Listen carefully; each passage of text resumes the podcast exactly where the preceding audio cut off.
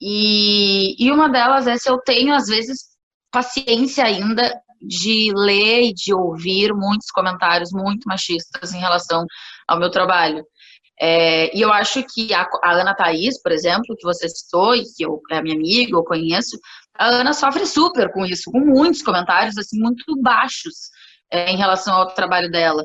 E se um homem falasse as mesmas coisas que ela fala, os comentários não seriam naquele nível. Eu te confesso que eu não, não sei se eu tenho estômago para um dia me tornar comentarista e ouvir tudo isso.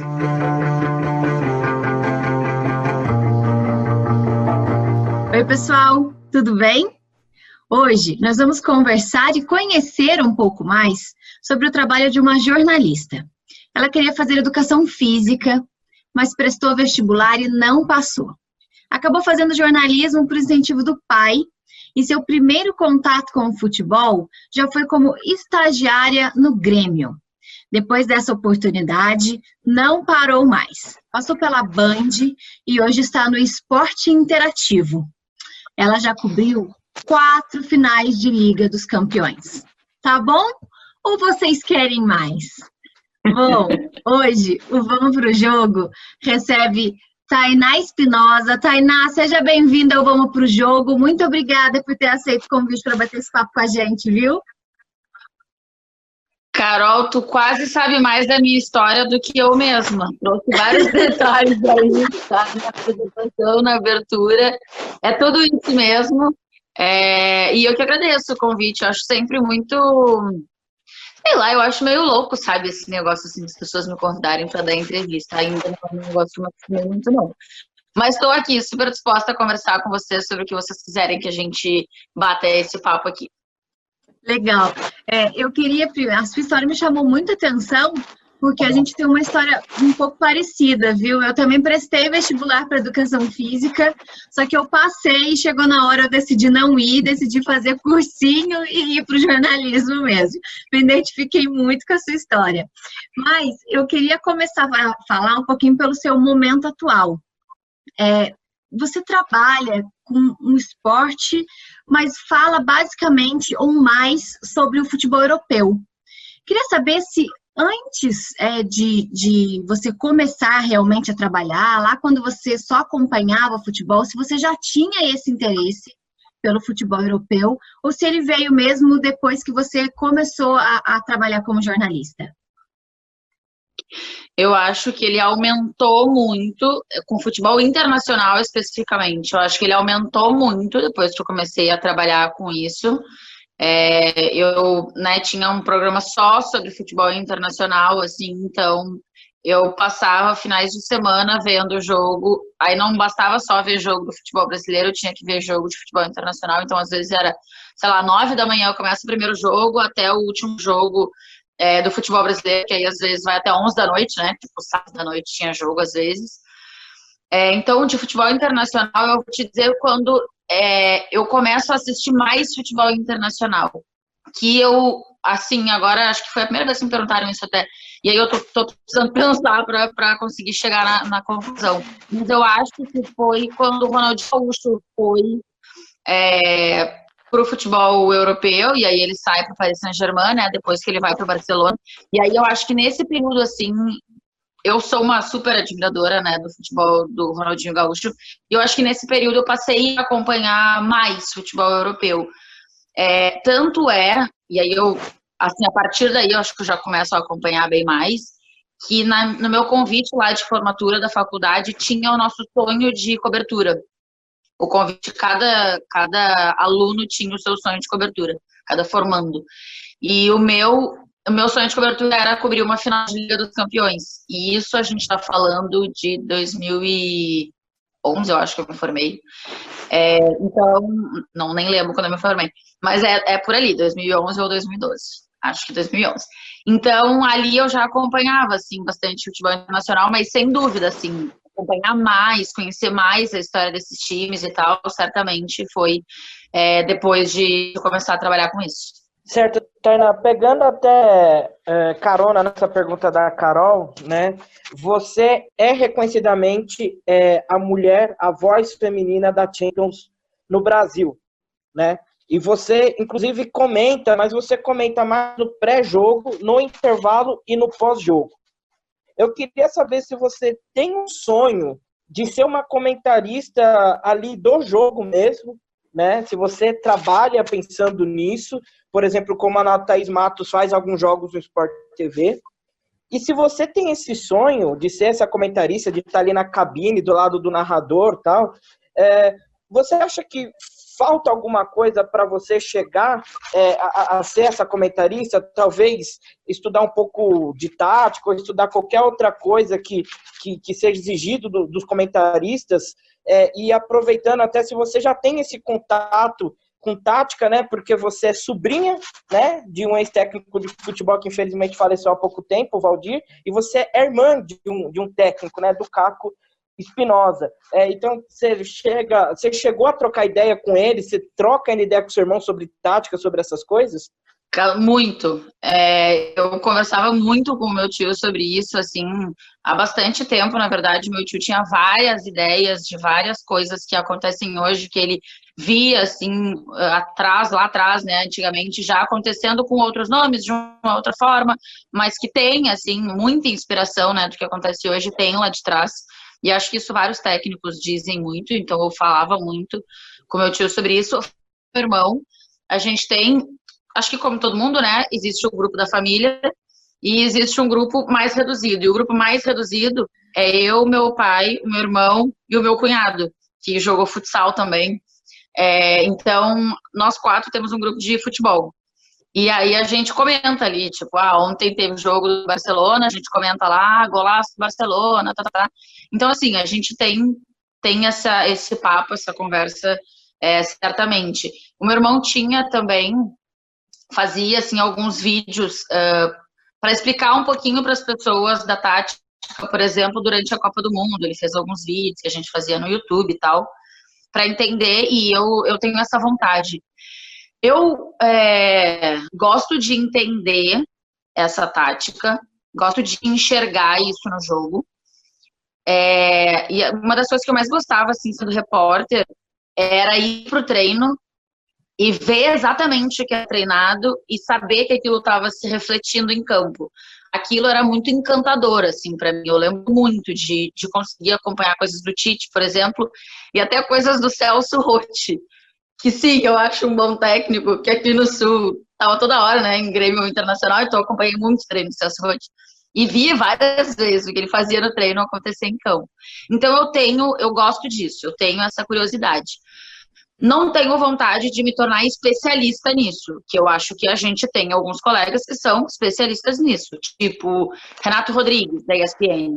É um cara especialista em tática, o cara trabalhou dentro do Corinthians justamente com isso, né? Com essa leitura. Eu não sei se tenho vontade de me tornar comentarista assim, vou te falar. Hum, não sei, Vinícius. Acho que não. Uh, de jogo, assim, eu acho que eu já tive essa vontade. É... Não sei se tenho essa vontade e vou te dizer que vocês estão me pegando num momento específico, que é o momento que eu tenho me questionado, assim, sobre várias coisas. E, e uma delas é se eu tenho, às vezes, paciência ainda de ler e de ouvir muitos comentários muito machistas em relação ao meu trabalho. É, e eu acho que a, a, Ana Thaís, por exemplo, que você citou e que eu, é minha amiga, eu conheço, a Ana sofre super com isso, com muitos comentários assim muito baixos é, em relação ao trabalho dela. E se um homem falasse as mesmas coisas que ela fala, os comentários não seriam naquele nível. Eu te confesso que eu não, não sei se eu tenho estômago para um dia me tornar comentarista e ouvir tudo isso. Não, nesse momento, assim, eu não tenho esse, esse pensamento. É, Tainá, até tocando nesse assunto, né, que você citou do machismo, o meio do, do jornalismo esportivo, do esporte em si, ele sempre foi muito machista. Dificilmente a gente viu um programa, que nem a gente está fazendo agora, de ter dois homens e duas mulheres, mas graças a Deus está ficando cada vez mais natural, né, entre a gente. E eu queria saber de você, porque você é pioneira nisso, né? Como Ana Thaís Matos e outras. E aí vocês quebraram barreiras e abre espaço para quem está vindo ter a vida um pouco mais facilitada, né? Que aí o povo já, já, já aceita melhor. Eu queria saber se você teve alguma referência, já que hoje você é referência para as próximas gerações, se teve quem, quem, quem foram essas referências, né? Quem são essas referências para você? E nesse caso, você acabou de citar que o, o peso, né, dos comentários quando é mulher pesa muito mais. Né? Como que você reage a tudo isso? Porque hoje a internet é um boom, todo mundo vem, fala, solta suas grosserias e, e a gente tem que acabar aceitando basicamente isso. É, total. É, referências. Eu sou muito ruim com isso, vou dizer para vocês. Eu não sou uma pessoa assim de ídolo, de referência, uma pessoa que eu me espelho. Eu não sou assim com nada, na verdade. É, eu, assim, gosto muito, por exemplo, da Glenda. Espera só um minutinho. Clop, o que está fazendo? Desculpa, o Klopp estava fazendo Participação especial do técnico campeão inglês, olha só. É, Jürgen Klopp está aqui entre nós. É, é, ele, Jürgen Klopp é meu cachorro, para quem eles devem ter entendido, mas para quem não sabe, Jürgen Klopp é o cachorro que eu chamo só de Klopp. É, ah, tá, sim, eu estava dizendo da, das referências. Eu gosto muito da Glenda, acho que a Glenda, eu peguei a Glenda assim por muito tempo, né, trabalhando, e acho que a Glenda Kozlovski tem uma capacidade de se reinventar que eu acho muito legal, assim. Né? A Glenda foi repórter, a Glenda foi apresentadora, a Glenda chegou a, a narrar é, alguns esportes na Olimpíada, então algumas coisas assim é, eu, eu acho a Glenda bem interessante. Eu gosto muito da Fernanda Gentil, que hoje não está mais no esporte, né? Mas acho a, a forma, assim, dela dela ser rápida e dela falar com tanta naturalidade sobre as coisas, acho que aquilo aproxima muito as pessoas. Então eu gosto. É, mas acho que é isso, assim. E aí eu, eu gosto muito do Tino Marcos também, por exemplo, né? Pegando uma referência masculina. Acho que ele escreve de uma forma que, sei lá, se algum de nós um dia vai escrever, porque ele é muito genial. Eu, assim, sai uma naturalidade aquele texto que eu fico muito encantada. É, sobre os comentários. É isso que eu disse pra vocês, assim, vocês me pegaram no momento que eu. Acho que a quarentena tá fazendo isso também, né, com a gente, refletir pra caramba sobre tudo. É, mas é um momento que a gente está fazendo muito mais coisa pela internet. E realmente o mundo da internet ele é um mundo ele é o mundo de todo mundo ao mesmo tempo que é o mundo de ninguém, assim, é um mundo meio sem lei ainda. Existe uma legislação, claro, é, que existe, as pessoas estão utilizando cada vez mais dessa legislação para né, crimes de ódio pela internet e tudo mais. Mas eu tenho sentido muito, assim, isso. A gente faz um programa no YouTube do Esporte Interativo, que é o Mano a Mano, que a gente começou nessa quarentena, eu imagino, nessa, nessa pandemia, que eu imagino que a gente siga depois, porque é, tá com números muito bons. E, assim, os comentários, eles são muito lamentáveis em alguns momentos. E é engraçado porque é, sou eu e mais dois comentaristas, e os dois comentaristas homens. E várias vezes eu tenho a mesma opinião que um deles. E o xingamento ele só vem a mim. A gente tem a mesma opinião, mas o xingamento ele só vem a mim, o, o questionamento ele só vem a mim. E sempre vem nesse lugar assim de essa mulher não sabe nada, tira essa mulher daí. Então assim, isso me incomoda muito e acho que em outros momentos já me incomodou muito menos. É, acho que não deveria acontecer em nenhum momento, mas para mim bate diferente em alguns momentos. Em algumas épocas eu, tipo, cago e ando, não tô nem aí. Podem falar o que quiser, que não vai fazer diferença na minha vida. Em outros momentos eu já sinto mais. Aí depende muito como tá a minha cabeça, eu acho. Ô, Tainá, até pegando o gancho nessa pergunta, na sua resposta, é, você acha que as pessoas elas estão aceitando a mulher no esporte ou elas estão guardando mais para elas o preconceito? Já me fizeram essa pergunta uma vez, até por isso que eu estou te passando, porque eu, na minha opinião, eu acho que o preconceito não está diminuindo, que as pessoas estão apenas guardando. E eu estou te fazendo essa pergunta porque eu vi uma entrevista que você deu recentemente, que você falou que lá no começo, né, quando você começou como estagiário do Grêmio, você não podia passar pelo estacionamento é, do clube que você tinha que dar a volta para não encontrar os jogadores. É, então, já emendando uma segunda pergunta, é, eu queria saber da sua parte, você acha que é, quem tem mais preconceito? Os colegas, os torcedores, os atletas, os dirigentes? É, não sei se você já teve algum problema, provavelmente já, mas enfim, da onde que você acha que está mais enraizado?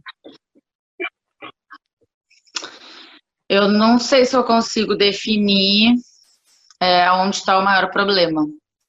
É, num geral, eu acho que mais nos colegas é, e chefes, porque se eles aceitassem com mais naturalidade, na minha opinião, né? Se eles aceitassem com mais naturalidade, é, os chefes dessem mais espaço para essas mulheres, esse preconceito ele já teria diminuído, porque a gente já teria, já veria as mulheres no esporte com mais naturalidade. É, e a gente ainda não vê, as pessoas ainda ficam. É, é como a gente estava dizendo aqui, ah, será que você pensa ser comentarista como a Ana Thaís? A gente rapidamente já consegue apontar o nome, porque não são muitas né, as que tem.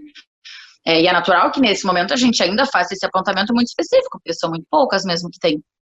Então eu acho que é porque é, é, são, são formas diferentes, eu acho, que a coisa uh, é apresentada. A, a, forma do torcedor, é, principalmente agora nesse mundo da internet que o Samuel estava falando, é, ela é uma forma muito assim, ele fala o que ele quer o Klopp tá quase derrubando aqui o negócio. Ele fala o que ele bem entende, do jeito que ele quer, e, tipo, não tá nem aí se a pessoa sente, se a pessoa não sente, se aquilo incomoda, se não incomoda, se é ofensivo, se não é ofensivo, ele fala e ele não tá nem aí. Então, eu acho que o mundo da internet, ele, ele dá mais essa possibilidade das pessoas dizerem. E isso é uma coisa que eu tava comentando ontem aqui na minha família ainda, que eu tinha a esperança de que essa nova geração dessa galera mais jovem, que naturalmente consome muito YouTube, é muito nosso público também, que essa galera viesse com uma outra cabeça, mas não. Parece que eles vêm com a mesma cabeça, sei lá, dos anos 50, sabe? Continua vindo uma galera com muito preconceito, assim. E aí, bom, o mundo da internet, ele acho que alimenta muito isso. Do lado dos colegas, é, ele é um preconceito mais velado, mas, de alguma forma, esse preconceito mais velado é o que te faz perder as oportunidades. Porque ninguém, ninguém especificamente diz, né? Alguma coisa muito forte, assim, na tua cara. É, mas na hora de definir de quem são as oportunidades, elas realmente são das mulheres. E se há uma mulher, incomoda. É, em alguns, em alguns programas eu já vi, isso já aconteceu comigo também em alguns momentos, é, de você estar tá no meio de uma discussão e, e aí acontecer exatamente o que acontece que eu falei aqui do mundo da internet. Você e outro cara concordam e vocês todos discordam da mesa. Sei lá, tem mais três, quatro pessoas. Essas três, quatro pessoas, elas se voltam contra você. Contra o outro, que tem a mesma opinião que você, e é homem, eles não se voltam. Esse, essa é uma forma. A outra forma, você fala uma coisa, e aí acho que a Carol vai saber muito do que eu tô falando. Você fala uma coisa, aí vem um homem e repete exatamente o que tu disse, tipo, meio que te traduzindo. E tudo isso tem nome, né? É, ou você tem uma opinião sobre um lance X polêmico é, de uma transmissão da arbitragem, e outras duas pessoas não têm, e aí você diz, não, mas eu acho que isso aconteceu comigo. Não, mas eu acho que essa bola não saiu. Não, mas olha a imagem, Tainá, saiu. Não, a imagem não é conclusiva, não saiu. E daí fica me atropelando, fica me atropelando, fica me atropelando. Isso é uma forma também de preconceito, que não aconteceria se fosse um homem ali. Então, são formas muito distintas que, que isso se manifesta, assim. E, e eu, assim, hoje eu tenho antigamente, nesse, nessa época que você citou, Carol, já ah, não pode passar pelo estacionamento e tal. Eu tinha 19 é, anos, 20 anos.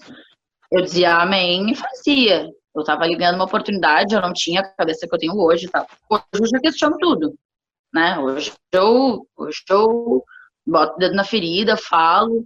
E em vários momentos, quando tu me pergunta assim, ah, é, será que hoje diminuiu o preconceito ou as pessoas não estão mais falando? Eu tenho um colega que várias vezes diz isso. É, a gente está assim conversando e ele fala: Ah, não, não vou falar. Ué, por que, que não vai falar? Não, não vou falar porque a Tainá vai se incomodar.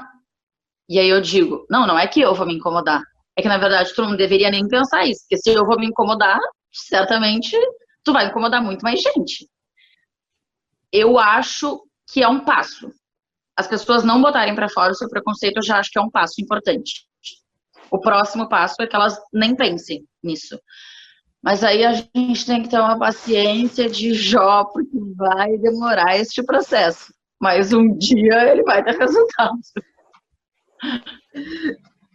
Tena, antes de, de fazer a pergunta, eu queria primeiro dizer que pô, eu admiro muito o seu trabalho já, já há algum tempo, inclusive eu queria deixar registrado aqui que você já gravou vários áudios né, para o programa do Vamos Pro Jogo, que a gente tem um programa na rádio, na Web Rádio Conectados, justamente para pegar a sua opinião em relação à final de Champions tal, e foi um programa muito bacana, né? O Samu tá de prova aí, a gente usou muito das suas falas, e, e enfim, e a minha admiração só cresce a cada dia, ainda mais agora falando com você, e ainda mais sabendo o nome do seu cachorro, que até apareceu aí no programa, né?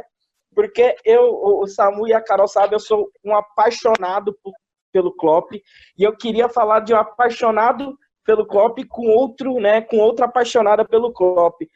Por que, que você tem essa paixão pelo Klopp? O que, que ele te encantou mais, a ponto de você colocar o nome dele no seu cachorro, né? O que, que te chama mais atenção no técnico, que é o atual campeão da Champions, né, e o atual campeão inglês?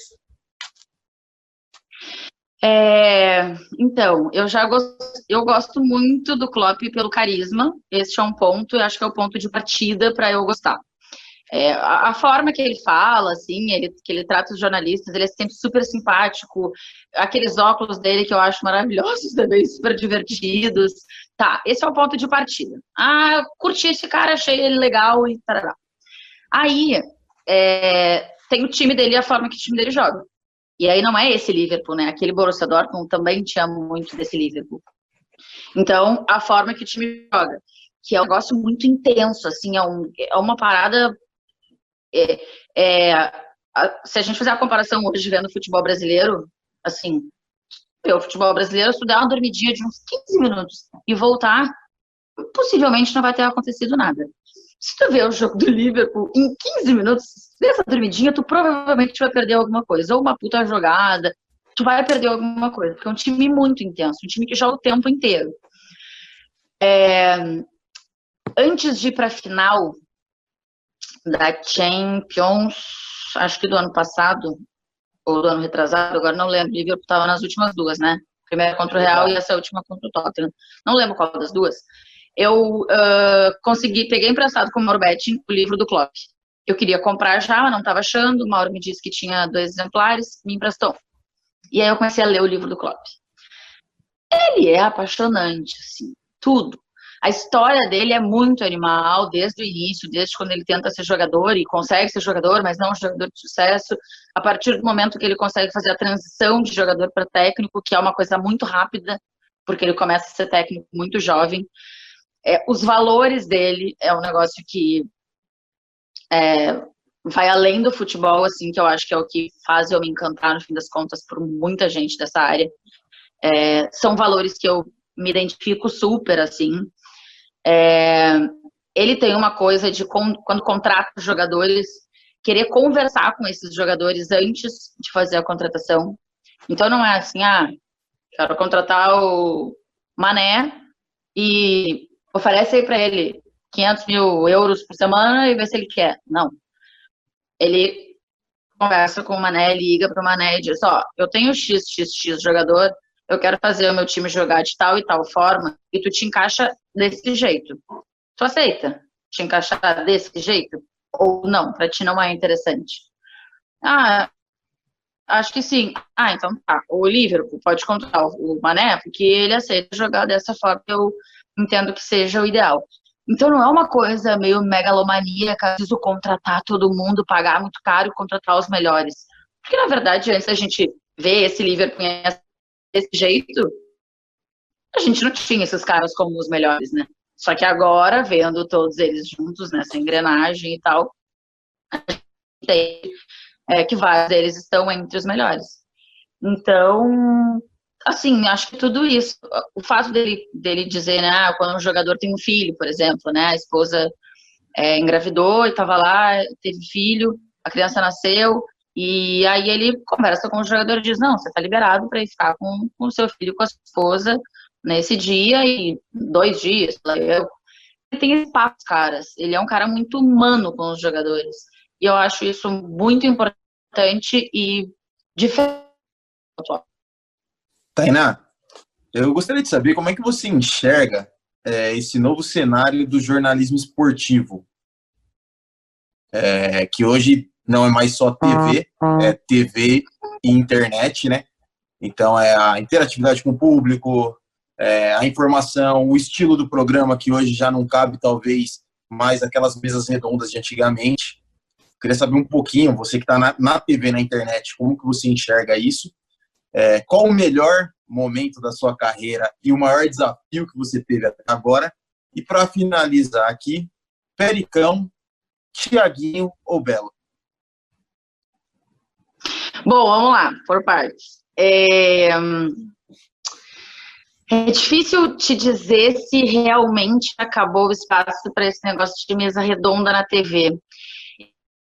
Eu tenho a sensação que sim, tá? É, os números, é, assim, de, de, todas as emissoras, no fim das contas, mostram que a maior audiência, ela é no momento do evento, é, do jogo, né? E aí pode ser o jogo, pode ser a Olimpíada, enfim, da, do, da, do evento esportivo, da luta, do jogo de vôlei, da ginástica, enfim.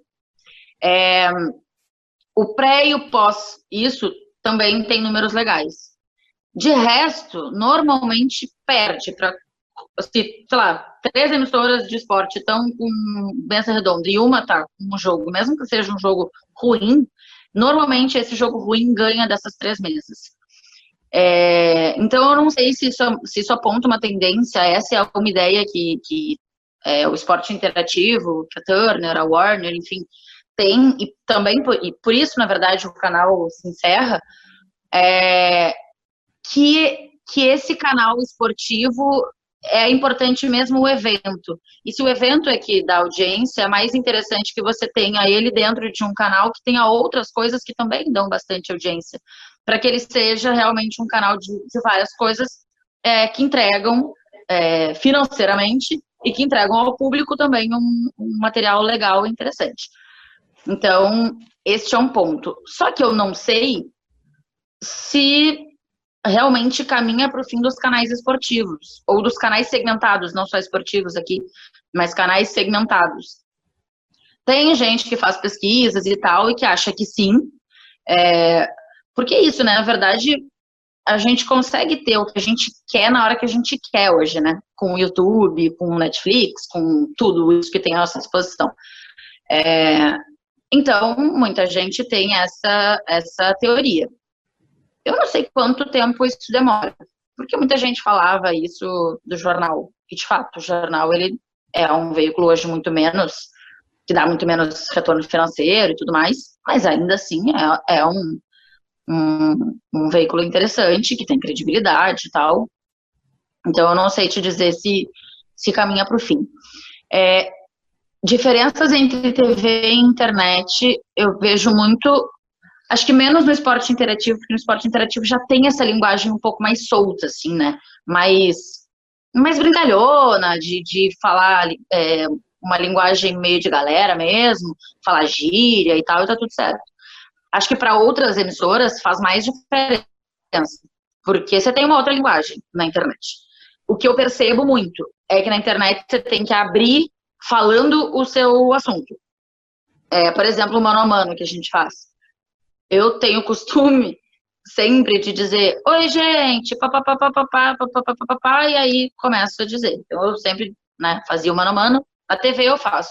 Oi, gente, Liga dos Campeões, tararau, quartas de final, os jogos são esses, né, né.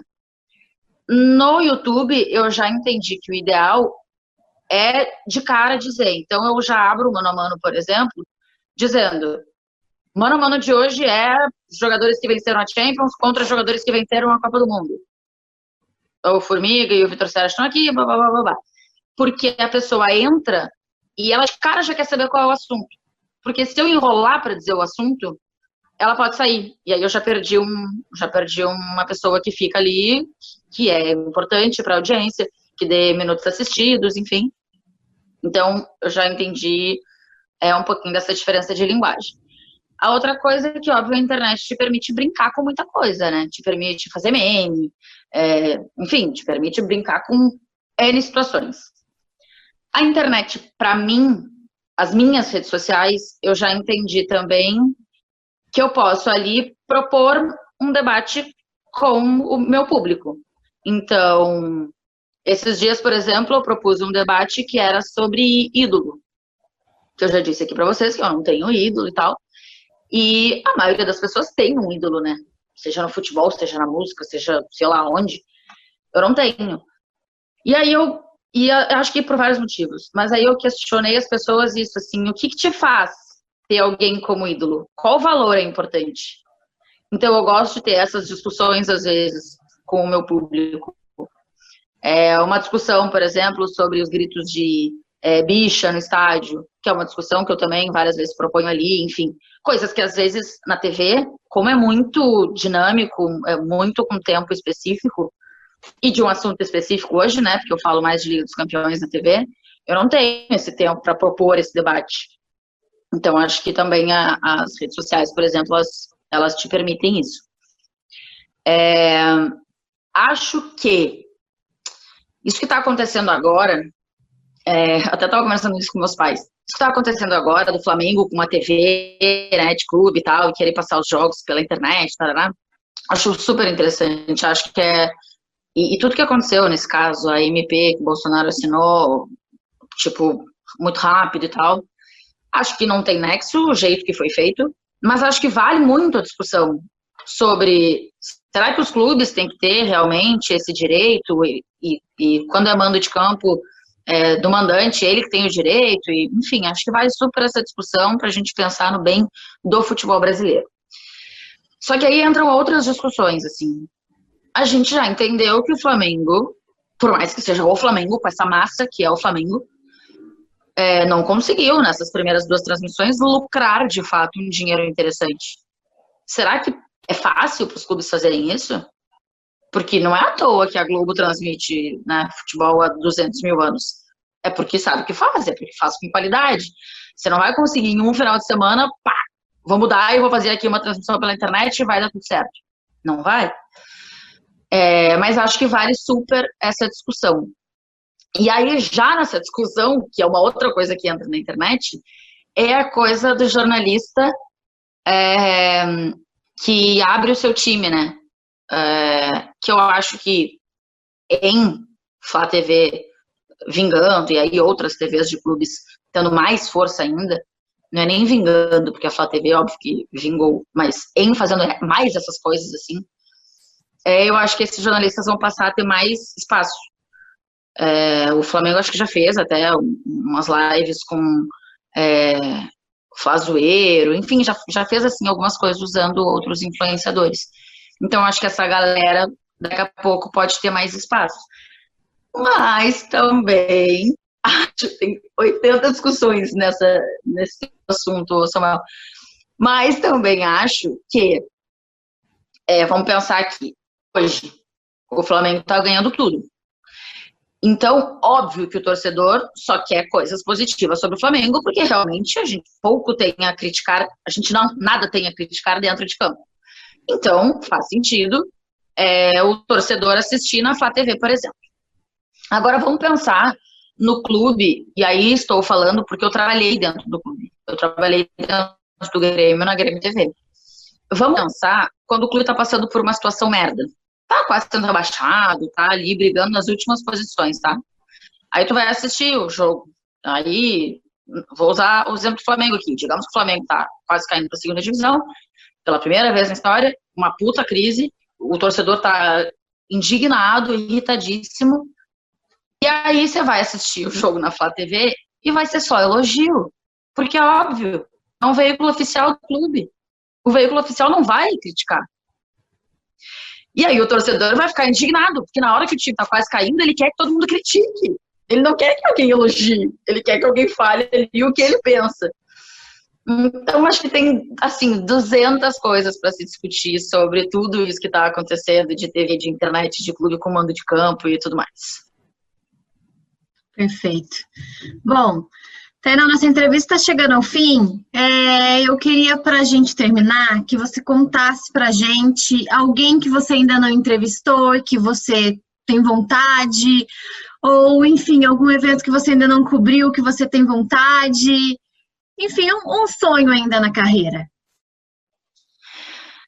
Ai, que difícil, eu não sou assim de fazer grandes projeções. É... Alguém que eu quero é sonho. Alguém que eu quero. Sonho, mas que você tem vontade, tenho... talvez. É, eu tenho curiosidade, assim. Ah, eu tenho curiosidade de entrevistar Clopão da Massa, né? Maravilhoso, imagina. Eu entrevistando o Clop e mostrando foto de Clopinho. Seria maravilhoso. Mas é... eu tenho curiosidade de entrevistar Ronaldinho Gaúcho. Tenho curiosidade de saber o que se passa naquela mente, o que ele pensa sobre essa idolatria louca que as pessoas têm por ele, é, como era o Messi naquela, naquele tempo, né, que, que Messi não era Messi ainda, era só mais um jogador, claro, se tinha expectativa já no Barcelona, mas que não era esse cara que se tornou. É, mas tenho, tenho vontade de entrevistar o Ronaldinho agora, assim. Não aquele que jogava, que eu sei que não ia me dizer muita coisa. Porque tinha respostas muito prontas, assim. Tenho vontade de entrevistar esse Ronaldinho Gaúcho de agora, depois de tudo que passou, de tudo isso. Tenho essa, essa curiosidade. E cobertura, eu acho que eu tenho vontade de cobrir. É... Tenho vontade de cobrir uma, uma Copa do Mundo feminina porque eu tenho, acho que tem muito, aquelas mulheres têm muito a dizer e a gente tem muito a ouvir. Perfeito. Tainá, obrigada, viu, por você ter separado um tempinho aí para conversar com a gente. Foi um aprendizado aqui ouvir suas histórias. A mulher da Liga, das, do, da Liga dos Campeões do Brasil. então, Imagina, eu que agradeço. poucas isso, obrigada. Eu que agradeço o convite e já digo a vocês que acho que foi a entrevista mais que as pessoas chegaram, acho mais preparadas e mais diferente, assim, com perguntas mais é, que me fizeram mais pensar, sabe? Não é aquilo que você tá, é a pergunta e tal, e você meio que já sabe que vai responder essa de vocês me fez pensar em várias coisas. Então, parabéns, foi muito bom. Obrigada. Mais podcasts como este você encontra no site da Rádio Conectados, radioconectados.com.br ou no seu aplicativo de podcast favorito.